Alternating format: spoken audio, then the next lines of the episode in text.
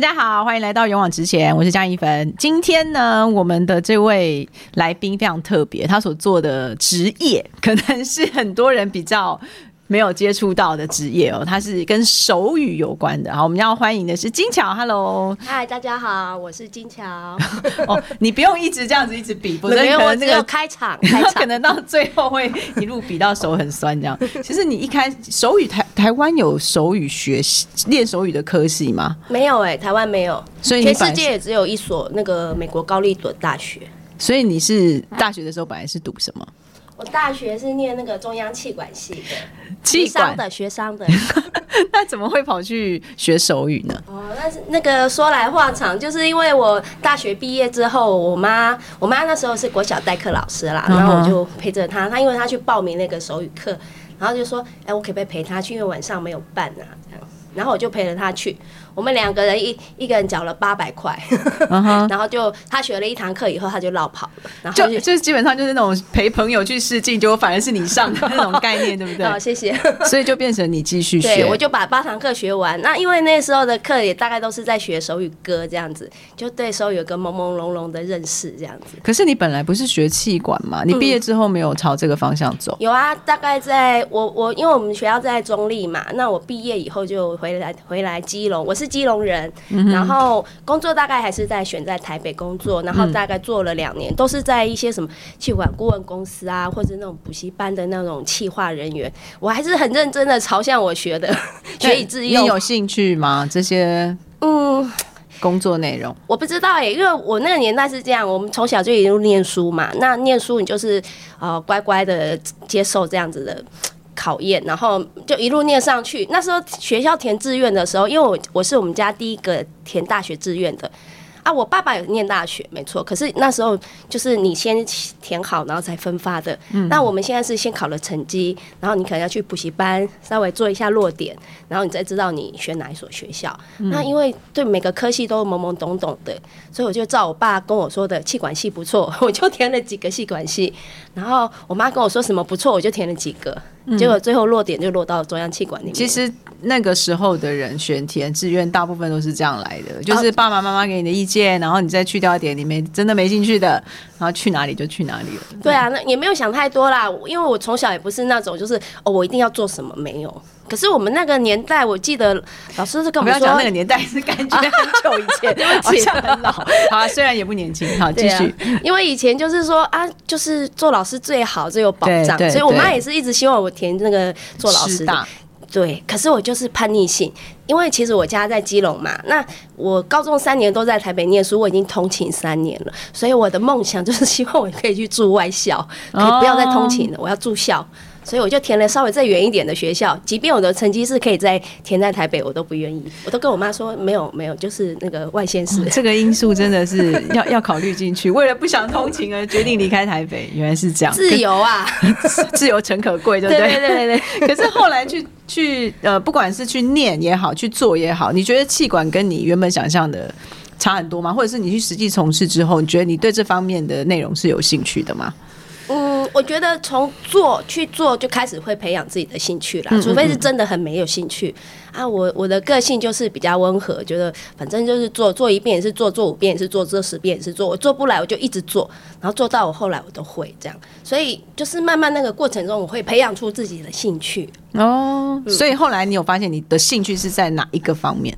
我的兴趣啊，我那时候。在那个，我后来有回来基隆，在那个聋哑协会工作。那聋哑协会工作那时候，我就要帮忙做办活动。办活动之前要先写企划，企划跟政府提案，然后通过了，我们就开始办活动。办活动你就开始要做公关的事情，要联络嘛，然后。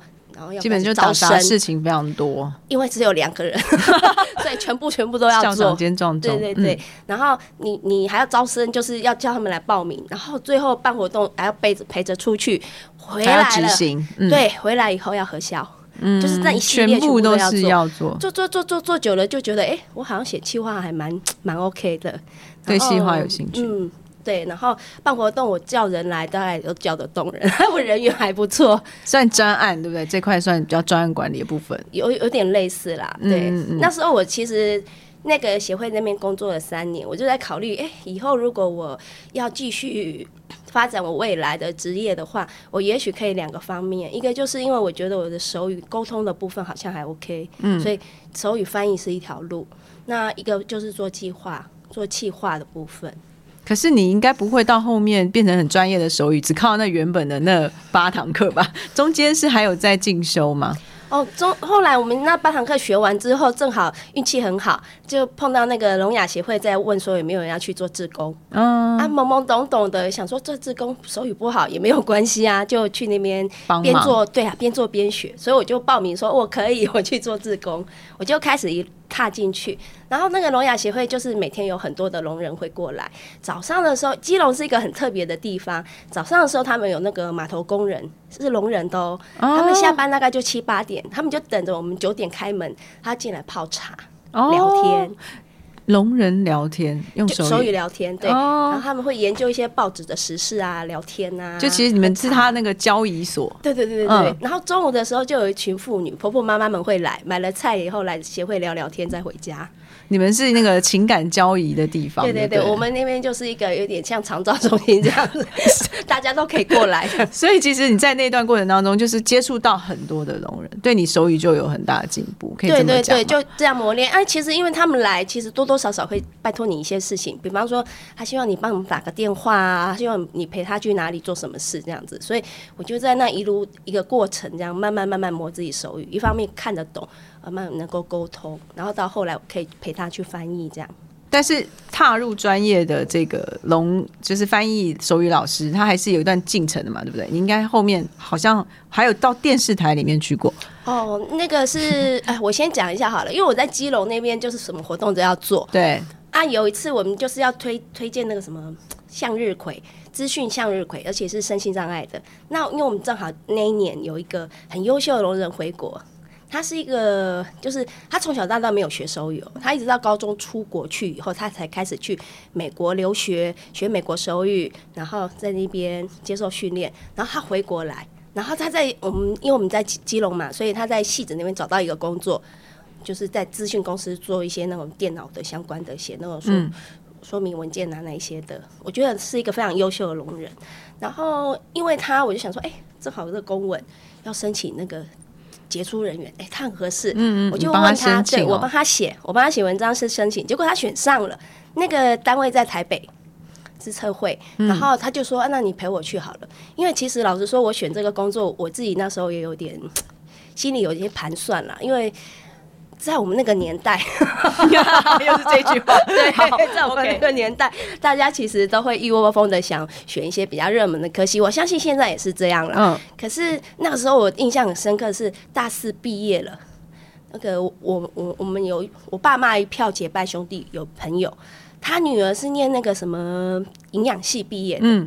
所以那时候正好我们那个妹登峰减肥，你知道，一公斤一万块那种的，所以他找了一个很好的工作，他去那个减肥中心做营养师，一个月一进去就有四万多起薪，嗯嗯，还不包括那些绩效奖金，嗯，啊我呢，我是国立大学毕业，可是我一进去大概只有两万、两万二、两万三，嗯，然后做久了加薪两千块，我就觉得奇怪，怎么落差这么大？所以我那时候自己有在盘算，这个真的。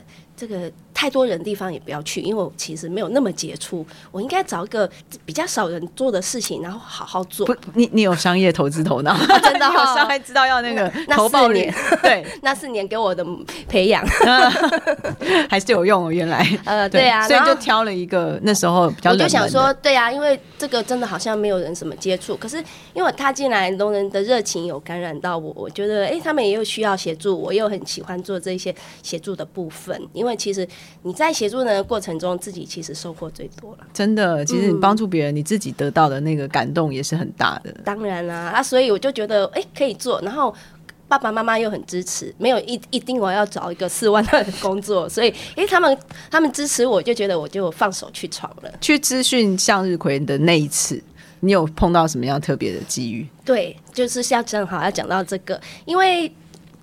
基本上这条路人很少，所以这样在那个手语翻译圈呐，你说哪边有翻译啊？我们那那个年代，要讲几次，就是很少，就对。对对对，我我没有看过耶，真的。我在基隆一直做一直做都没有看过。你说只有你一个。有有啦，另外一位老师，我们就两个人在做。那那其实真的人不多。然后台北我因为不太知道有谁在做。那因为要陪着他去领奖，我想说啊那边有没有翻译也不知道。好了，我就陪你去。嗯，我就陪着他去领奖。结果去到现场看到有一个翻译员在，哇，好新鲜哦。然后我就看着他呢，我看人家怎么翻。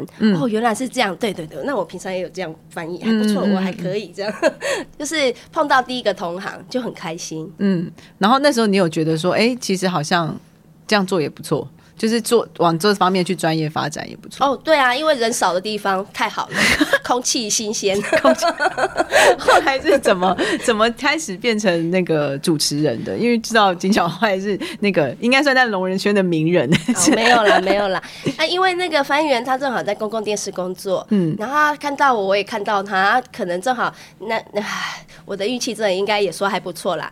他们有一个公共电视有个听听看节目，就是唯一那时候是唯。二的手语节目，好，然后正好那个外景主持人也是我们一般人的，他正好出车祸了，嗯，所以他的工作就变成这位翻译员要担很多，嗯，那他就有点忙不过来，他就已经打电话一直问我说可不可以去帮忙，可是我想到说要去电视台，我哪有办法，而且那个摄影机对着我，我会发张，我没有办法，所以我拒绝了他大概两三次以上，到最后一次他打电话，我真的是想说，哎呦，人家好像盛情难却，我不去又不好意思，这样。我就答应了。我就答应了第一次去协助他们那个外景的那个手艺服务。我还记得那时候的主持人是那个陈连桥跟徐小文，他们都有得过那个电视金钟奖，这样。哇，真的是就是从头抖到尾，是翻他们讲的话。对，就是他可能要访问那个单位的一些人，对，他们要互动嘛。那两个主持人是聋人嘛，没有办法用讲话的，所以他们在打手语的时候，我就帮他口译过去。哦。然后那个一般人要跟他们讲话的时候，我就打手语给他们看，这样。嗯，算是很蛮新鲜的体验，因为是 live。就是即时录影的啦，所以你会觉得有压力这样。非常好吧？哎，我们哪时候讲话还要一个摄影机在旁边呢？像现在这样。对，可是后来后来你就越来越有越来越上轨道了。嗯，然后来因为对啊，就就去了一次以后。就就他就一直来找，他觉得我很合适。后来就慢慢慢慢，还那个导演啊，还有那个制作人就来跟我说：“那你你可不可以来帮我们录个节目？我帮你跟那个主持人，因为陈连桥你的名字有个乔字，我的名字有个乔字，许清乔，所以他就说：那要不要你们就叫一个叫大乔、小乔游台湾好了？还还蛮会想的，这个我还不错。帮我对啊，就帮我设计了一个那个主题，然后说要带我去台湾到处去玩。天呐，我梦寐以求哎，因为这是寻找节目主持人哎，对，超爱玩的，所以后来我就好，我就愿意去了，就变成开始一路这样子去接触这个。所以这个过程当中，就是比如说哦，你们今天到溪头，然后就用手语去跟我们介绍你们现在干嘛，类似这样子。当然前置作业要很多啦，那个导演他们、编剧他们都会稍微看一些点嘛，然后跟我们说可能这一集要访问哪一些东西，那我就要开始做做作业了，因为其实很多东西我没有打过。哦，嗯，其实手语翻译翻译的东西就是你没有做过的东西，你会不知道怎么翻，所以我就如果有那个脚本给我，就要先去问人，哎，这怎么打？那怎么打？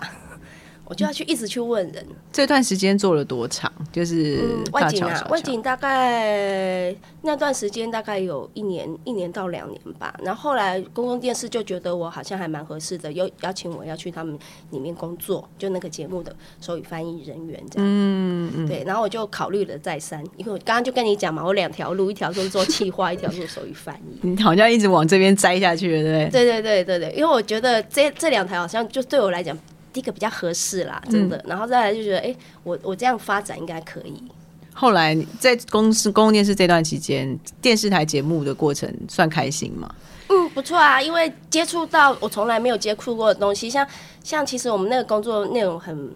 拍摄其实只是一部分，对你回来回来要后置啊，后面那一段好长哦。比方说他的手语，他们要剪接，剪接师是一般人，他看不懂手语，所以我们要跟着旁边去帮忙看，哎，这边可以，这边不行，这个要留下来。然后配音的时候，我们要先把那个稿翻出来，然后配音师来是，我们跟着念，他跟着我们念。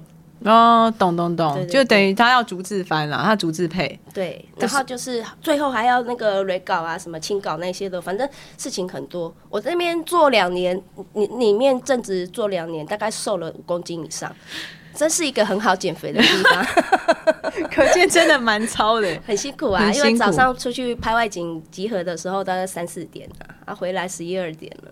后来觉得很辛苦之后，有有想过再要继续怎么？哦，就是我妈给我喊喊停，我妈说不行，你已经这样太累了，你太瘦了，在妈妈眼里，妈妈眼里，对对对有一种胖叫做女儿永远不会胖。对对对对对对，没错。所以我妈就说不行，不能在这边继续做了。然后我正好也是想说啊，不然休息一阵子好了。结果没想到那个出车祸的老师，就他在台北市政府社会局，他就问我说要不要去社会局，也是做手语翻译的工作，所以我又转到社会局去了。社会局的话，工作内容大概什么？就是帮来需要服务的民众做一些行政上面的申请。哦，这是一个啦，啊因为可是因为我们针对的民众是聋聋人听语障这个部分，然后再来就是我们可能要帮忙规划一些聋人相关服务的企划。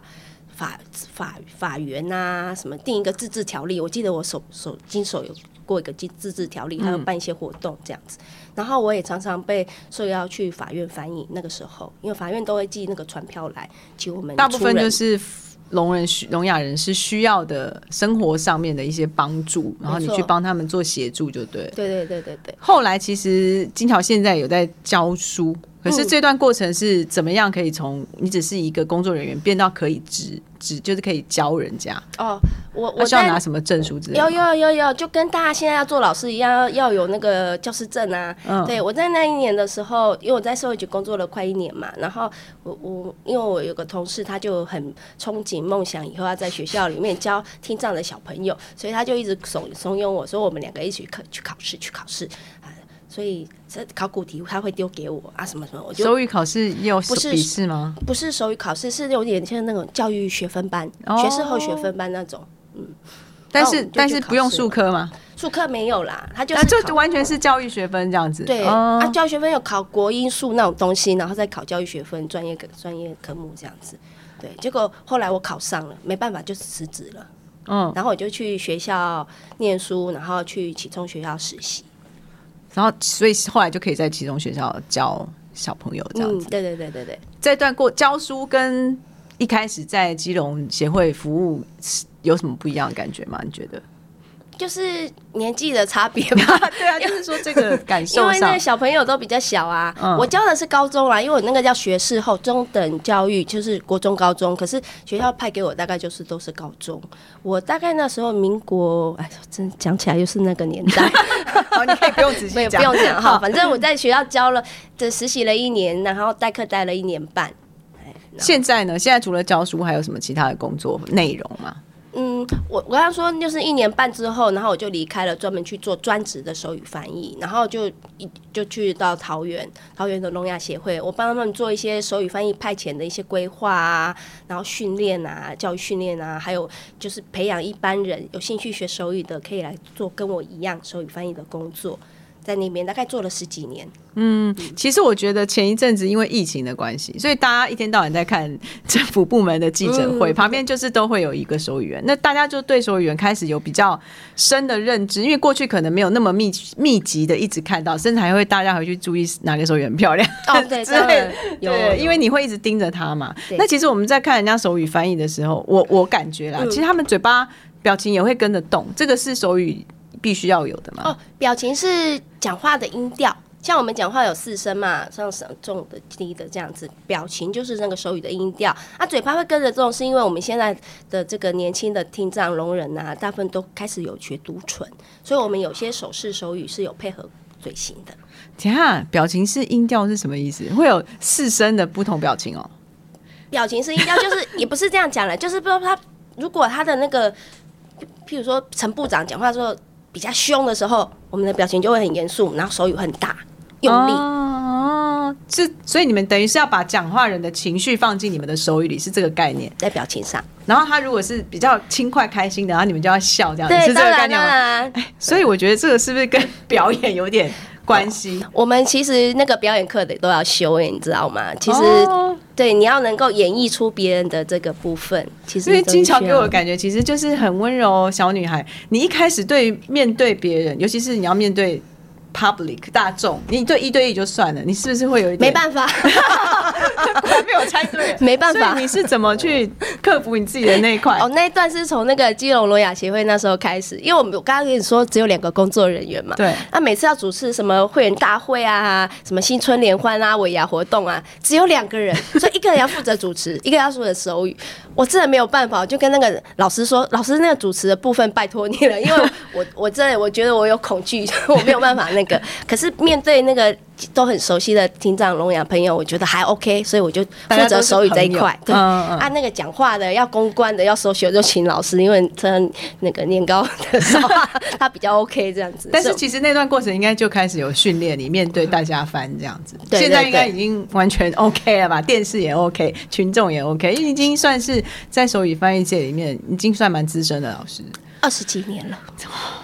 我都不好意思讲，我 我不敢，我我觉得有有一个经验是可以分享的，是是。我上次因为像那个蔡总统他两次就职典礼是我去协助的，哦，啊，我刚开始都还没有什么感觉，因为我们就是照原来的想法，就是哎、如果要去翻译了，我要之前有个稿可以准备。结果去问那个要那个稿，没有稿，他说那个是国安机密，不能先给我们你。要临场反应，对，要即席翻译，所以怎么办呢？我只好再去找他前一个月大概所有讲过的话可能会什么方向，蛛丝马迹，我就去那边看，就上网一直看一直看，大概理解一下他的个人思维跟可能方向。然后最好笑的是，我记得第一次他他就职的时候，之前那个蔡正元啊有出一个他可能会讲什么的内容，嗯哦，嗯你知道，赶快把它印出来拜读，结果差异都完没有。全不一样，没有都白准备。对，然后我上场的时候，其实我都还不会紧张，可是我当我一上去一听到说自己一个念头想说，对，这是蔡总统的声音，天哪，我竟然在帮他翻译，你知道我那个手就开始抖起来。不想不懂，对对对，后来我就马上定下来说，不行，我不能思考，因为我如果分心去思考，我就不够投入，我不够投入，我其实没有办法做好转移这个部分，所以我就哦不想了，然后就专心一直。在在在意，在我听到的部分，我就把它转译出来啊，那就自然而然不会紧张了啦。其实这真的是很厉害，因为这真的是反映你声音进去，然后经过大脑，然后手比出来。可是你这边声音还一直持续在进来，你等于那个脑子要一直持续跟着他的那个节奏。不会啦，几乎所有的翻译人员都是这样啊，英文翻译、日文翻译也都这样啊。不过对啊他们还有速都一样记啊，对对对。但是我刚才还有一点比较好奇的，就是说，其实因为你刚刚说你其实本来没有那么那么。那么勇敢的去做这样的事情，可是你其实还是蛮蛮游刃有余的。你觉得这样子的训练对你自己有什么其他的层面上的改变吗？哦，开开发自我吧，开发自我吧，因为我也不敢。其实你看，我真的从小到大，我书念的是算还可以啦。可是像什么作文比赛啊，什么什么演讲比赛啊，我都拜托老师不要选我，因为我没有办法，我一上去就会发抖的那种人，真的。可是现在就是熟能生巧，你现在对对对，真的嗯没有一百场，也有一千场了，所以经验丰富，还所以翻可以了。那么多，有曾经出过印象最深刻的，就是让你特别印象深刻的的问题，或者是出错之类的吗？还是一些经验出？错是是因为我们中文的部分同音字很多，我我印象比较深刻是有一次空屋。空屋这两个字，你没头没尾的，你听到你会觉得是什么？空气污染，对啊，还是房子空空的那个空屋？因为最近也有在讨论空屋率。对对对，空屋，哎，对耶，对，所以你光如果一听，然后你跟着翻，然后他在讲下面的事，你发现你翻错了，嗯我就马上修正。大概就是类似像这样子。用用手语去修正，对对对对，对，因为那没有办法，那就是已经这个语文它固定就是这样。对，这其实你真的也没办法预料他到底在讲什么啊。对对对，所以其实好讲到蛮有趣的，就是因为很多人对手语这个行业其实是陌生的那如果我对手语有兴趣，我第一个关心的一定就是说，台湾有需要那么多手语翻译员吗哦，要哎、真的，真假？有那么多人？你知道我们这样子九十三年开始办那个，因为手语翻译现在有考证照嘛，是那个劳动部在发的这个证照，就像我们考那个中餐烘焙啊那些的丙级证照以及证照。嗯嗯，对，我们从九三年办到现在，其实那个证照就分丙级跟乙级，丙级的考到现在大概五百个人左右而已。这那市场需求呢？我们全台湾的聋人呐、根据那个统计的数字大概有十二万人，然后使用手语的大概快六万，啊很多哎、诶那所以那六万不用手语的是就是老人重听退化的。哦，可是最近也有人在说要开发这方面这方面的市场，就是因为他退化了，所以我们教他一点手语，他可能更能顺畅的表达啊，就是不会一直发脾气啊。因为有时候讲了又听不懂这样子。可是好，假如说这六万人有在使用手语，他们不会是每一个人都需要一位翻译员啊？没有啊，可是你看我们现在才五百位，嗯，所以落差很大。对，而且五百位其实不是都是在从从事这个部分的，有的就是考试是考好玩的。那如果真的我我我也想去做了，就很现实的来说，做手语翻译员的收入，他的 range 算还好吗？翻译啊，因为你你当然不可能一报名学了你就会了嘛，对。因为这就像语言一样，你一定是慢慢学习，然后你去接触这些团体协会，然后慢慢累积，就是刚刚讲的一样，要人脉之前还是对对。对对然后你慢慢累积之后，你就顺利可以踏入这一行，一定要这样，你不可能一下空降就说我要做这一行，那是有困难的啦。对啊，但但是你还是没有回答我问题，这样太尖锐嘛？哦 就是说收入、收入算收入差很多耶，可是我们缺人，我们非常缺人，但是如果我很菜，是不是就收入当然就比较少，比较差？很菜，很菜，你要来做，你就要自己要真的要有一段时间的那个过程。过渡期，所以就是要一边做一边学就对对对对，很缺人。可是呢人，资深的话应该是照你所说的，其实是可以到达不错的 income，对不对？对应该是可以的。可以，可以。好好好，我我现在从他的这个比较稍微肯定一点的没有，主播多，没有主播多，没有，可没有主播现在很惨，好不好？真的对啊，现在主播太多了，所以所以就是人多的地方不要去，你懂我意思？现在真的 主播太多，手语很少。可以可以，你可以做第一个会手语的主播，不错哎。有啊，之前不是那个公共电视有一位模特儿，哦，他是听障的，他是用自己手，他等于是用母语在报手语。我是说一般人，对，其实也有想到，就是说上次跟金桥，我们前一次私底下聊天有讲到，如果你本来是有一个自己的专业，嗯，你再去多学一个手语，其实是加分的，对不对？哦原因是什么？你你了解我们，我们听到其实我们圈子还蛮团结的，就是假后到修博，大家会知道说，哎、这不错哎，就全部都推到你这边来。我举个例子好了，就像我们有一个律师，他会手语，那因为他父母是聋人，所以哦不是每个父母会聋人的这个子女都手语都很好，不是，他是正好是手语很好的，所以他光那个案子啊，我们帮他介绍都已经接不完，真的。所以这是一个发展副业的概念，真的就是你原本有专业，然后你再加上手语，你就可以多开拓手语这一块的服务族群。我这几年有教过的学生还有医生呢、医生，他是眼科医生来学的，嗯，来学手语，然后问他为什么，他说他也想说以后如果在他的门诊，他可服务的时候碰到聋人，可以自己打手语。这医生太认真，而且他也他有兴趣，他真的有兴趣，是因为有他可是他很忙，他所以他常请假，可是他真的很认真，他自己都会自学。哎，有医生啊，然后还有一些，反正都是专业人士，我就很佩服他们。还有一些银行业者。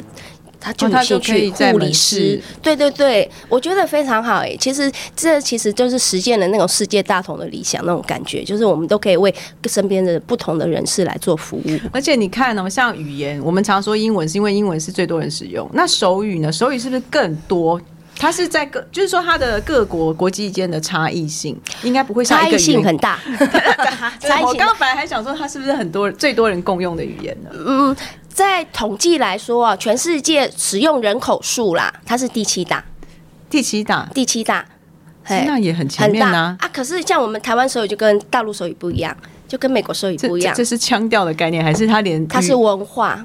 文化？文化的概念。可以举个举一个例子。举一个例子啊，比方说像我们这边的狗，我们打这个，啊？那个听众听不到，就是两个耳两个手放在耳朵旁边，对扇动，对对对，狗耳朵。然后美国他们的狗就是拍拍大腿，然后抬抬狗来是这个概念吗？对 这也差太多了吧？好好对就是我。就是每个国家的龙人关注的观点不一样，他们可能对动物比较亲近，所以他们的动作就打这个。叫他来。对啊，我们就是看到狗会叫的时候，那个嘴巴形象嗡，然后那个耳朵的样子，就很有趣。很有趣耶。然后可是你看到人家这样是比较，你会知道它是狗。要学啊，所以要学啊。我我自己在这个过程里面，我也去学了国际手语啊、美国手语啊，一点点英文手语。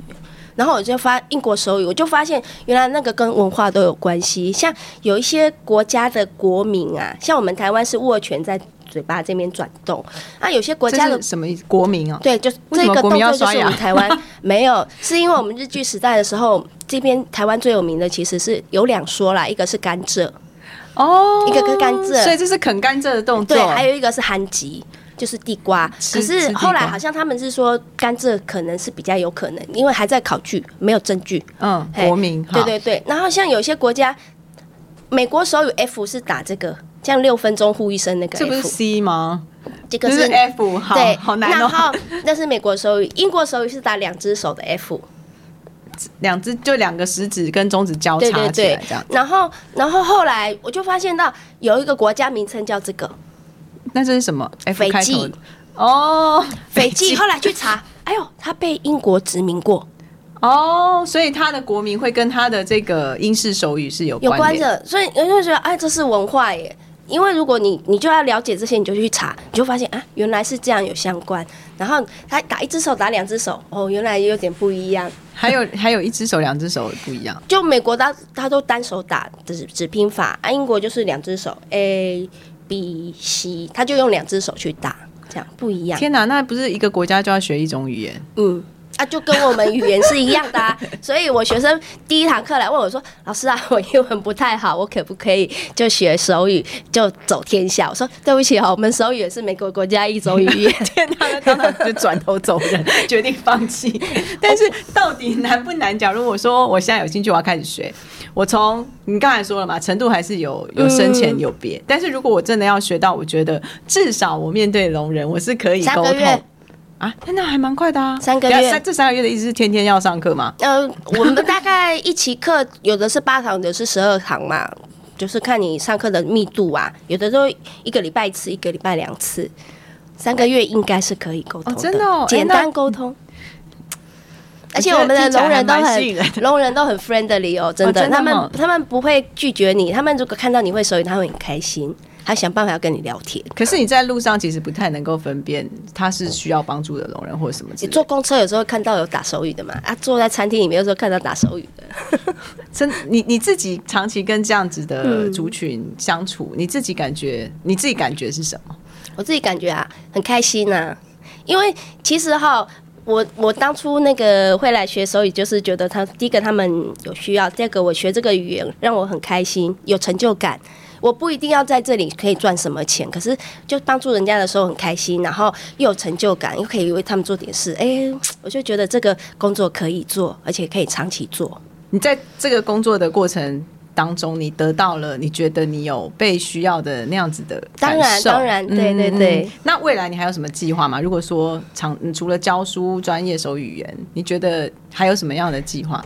你是说我个人的，还个人个是针对人？人个人，我个人的啊、我我想哦，我想再学多一点不同的手语，因为你知道最近还有那个聋人跟我说，你可以学一点那个大陆手语，以后可以去大陆发展。我跟他说不用不用大，陆人那么多，大陆人那么多，可是他们翻译员更少，因为他们又没有人权，所以他们翻哦译的、比较不重视。嗯对对对，我我倒是觉得，我好帮你想一条路，你可以做那个手语教学频道啊，就是哦 YouTube 方面的啊、然后你从很简单的开始，然后你不是说八堂课、十二堂课就会，说不定你开个几集，然后一次教个一点点，啊真的哈 教几次就会，然后从手你语就是要。第一个开始报名，对不对了？发现，或者是有歌啊，简单的歌，然后你去，哎、我们真的做翻译不不打手语歌耶。为什么？没有啊，因为听不到音乐，你打手语歌，我们有那种聋式的手语歌，不一样的，不是什么叫聋式的手语歌？就是聋人聋人方式的，对哦，他们听不到音乐，对所以他等于只看得到字在跑而已。对他其实不没有音乐的那个部分，他就会关关掉掉，或者是转台。所以你看，我们小时候听，我们小时候最常看到手语社，对，哎呦，又破又陷入年龄了，讨厌。就是最小时候其实看到最常那手语歌比赛，就是还要在那边跳舞，然后搭配那个手动作，其实根本是在真实世界不会有这种事。很难的、我举个例子，就是像 像唱歌、讲话跟歌剧，意大利那边歌剧很盛行，可是不会用歌剧的方式跟你讲话。你用歌剧的方式跟人家讲话，人家会觉得你怪怪的。所以聋人看到你打手语歌那个样子，他会怪怪的，他就会怕怕，觉得这这个人在干嘛？嗯，那种感觉这样有有点类似这样。那如果有一派比较那种自我 sense 比较高的，他就会觉得你不可以用我们的语言来来有点像我们的语言嗯有点像侮辱我们这对对对样的感，觉。就就是那个层次不同，就是这样。那你觉得整体来看，因为毕竟你已经当二十多年的这个手语翻译老师，你觉得台湾对这一块聋人的的福利或照顾也好，还可以再多做些什么吗？以你的角度来看，哦现在大部分都在唱权呐、就是他那个联合国有一个什么没有我们的参与，不要替我们做决定，一个身心障碍的宣誓的主权，所以他们也很希望自己出来为自己的。子子孙孙服务这样子，所以像我们翻译，我们都是叫做一般翻译员，听人听人的，啊，他们是聋人的，所以他们也很希望有机会可以做聋人翻译员这个部分。所以你看到国际有很多翻译员，他都是一聋一听，嗯，然后你看哦、你看那个美国那个飓风的时候。你你你记不记得有个大胡子的站在那个市长旁边，他打的非常生动，那个是聋人，可是他怎么听得到市长讲话呢？在他的对面有一个听人，也就是市长讲话的时候，这个听人就即时翻译给这个聋人，啊，聋人就看到听人这个手语，再转译成他们自己语言的习惯，翻给大家看，为什么？因为他们会希望让他们自己来。哦，我们台湾这个部分还没有成长起来，一方面可能是因为聋人的那个。聋人的手语是 OK 的，可是聋人的教育的部分啊，还要再再努力，然后两个人配合工作的默契都要再努力。可是如果有这样子开这样的一个机会出来，其实等于是帮聋人多了一条他们的工作的机会嘛。对，不而且其实聋人去服务聋人会比较贴近，对他们比较知道他们自己真正常常讲，就是甚至有什么方言或习惯用，没错。我们我们一般人要像我这样这么多年了，你可能摸到那些门槛啊。如果这一个新手他来做翻译，他如果打的手语是像我们看到看那种讲的很不认凳的台语那种感觉，就是聋语聋人会觉得你在讲什么？他们常常有时候会反反映说，就看不太懂那个翻译打的，也类似这样子，因为不是打他们的语言。所以任何一个语言都一样。对你从入门到专精，其实中间的路是非常漫长的，对不对？其实需要经验的累积，所以真的很不容易。所以好，那回头来看，我觉得你的人生最特别就是说，其实跟你好，你觉得。回到气管，你觉得你后来后面做了这所有的这些手语服务，你的气管所学的东西有帮到吗？我觉得气管是大学的学习嘛，大学的训练其实不是在于专业科目的部分，嗯只是在于训练你的人生、人生的态度、学习上。我今天正好还看到一篇文章，他说。呃，你的人生不是决定你念什么学校，或者是你那张考卷有没有考一百分，而是决定你在这条路上付出的努力。嗯，那我很多东西其实，在高中以前是家里给我的，就是我按照家里给我的路，我就认真学习。对，那因为我我非常坚持要出去外面住宿，就是我想体验看看我自己，我自己可不可以靠我自己 活得下去，还是我会饿死之类的，就就是那样子的磨练，慢慢慢慢，我会觉得好像找到我自己可以怎么走那个路。也是靠你自己去尝试踹出来的方向。可是很谢谢之前就是我爸妈给我的一些训练，就是也许你你不知道你的方向在哪里，可是你知道说你就是要很努力去做，所以我后来也是很努力去做，即便做到我不熟悉或熟悉的，我就是很努力一直做一直做，做五遍做十遍把它做好做会来这样。就是成功永远都是属于愿意付出的人，不是都不是天上掉下来的。没办法了，今天非常谢谢金桥跟我们分享谢跟手语这么多相关的知识，我觉得大家听，不知道有没有人跟我一样，觉得好像有想来去报来来一下来，来来来，因为八堂课好像就可以有一个新的语言学起来，至少这比学任何语言都快吧？哪个语言可以让你三个月上手的？基本上蛮困难。是一种空间，你要空间感好哦。哦，这呃对哈，我刚刚还没问说，那那是不是要表除了很会表演之外，表演不用没关系，因为那个一开始的时候你不太会表演表演表情，只要手语打的对，还是看得懂的。那所谓空间感是什么意思？空间感就是你要有方位性啊，比方说你不能照着文字来，像我们现在常常在指导说，有一个老公公走到石头上坐下来抽烟，嗯，那你有空间感，你要先建构好你的画面嘛，有棵树，然后树下有个石头，有个老公公走走走走坐上来抽烟，所以它不是照着中文语序，这有点像是英文文法的概念了，就是你要先把它排列好。哦，OK，所以其实你接到那首，哦我现在觉得集集更难了。你 你收到之后还要先排它的顺序，排它顺序，然后才比出来。对。了解，所以他也是需要一点点基本训练，空间感要好的人。嗯，好，空间感要好的，然后又觉得想学对一个语言的，或者你有专业想要多一个新的一个服务的方向的，都欢迎大家来学手艺。来来来，好，今天非常谢谢金桥，谢谢，谢谢谢谢大家，我们下次见，拜拜。拜拜。